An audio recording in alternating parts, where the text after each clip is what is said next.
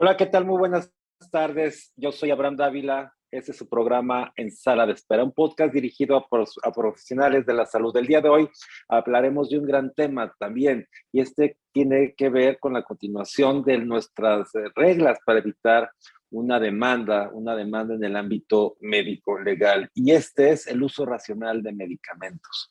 Eh, hay dos situaciones a las que normalmente eh, nos enfrentamos en donde se genera un descontento por parte del paciente y este tiene que ver eh, cuando él considera, cuando, cuando se advierte que se hace uso eh, inadecuado del número de procedimientos médicos. Recuerdo mucho uno de ellos donde un paciente reclamante después de que uno de sus hijos se desmaya en la calle después de una insolación un domingo con mucho sol llega y le, eh, lo interna, le quiere hacer procedimientos eh, de mucha de, de, cama estable, etcétera, etcétera eh, para ver por qué se había desmayado, cuando no había ningún antecedente previo, era la primera vez que pasaba.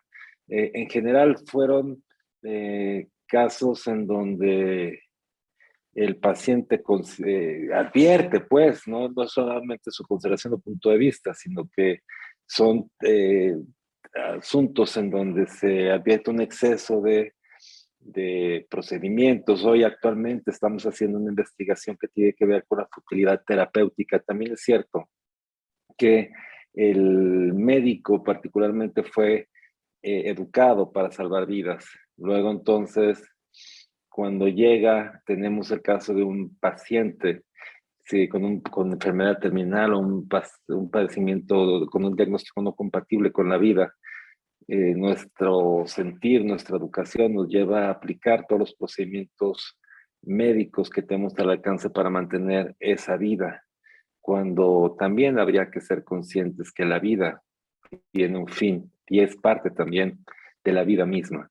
Luego entonces es importante que eh, eh, se utilice por parte del profesional de la salud el adecuado criterio para establecer cuándo sí llevar a cabo estos procedimientos y cuándo definitivamente no. Pero sobre todo, eh, no llevar a cabo procedimientos que no son necesarios o que eh, solamente se exponen a un riesgo mayor a, un paciente, me refiero a, muchos procedimientos, apéndices blancas eh, y a otros tantos que eh, definitivamente generan un alto riesgo y por supuesto no concuerdan con la ética que distingue a, a la profesión médica. Ese es mi comentario el día de hoy, cortito, sencillo.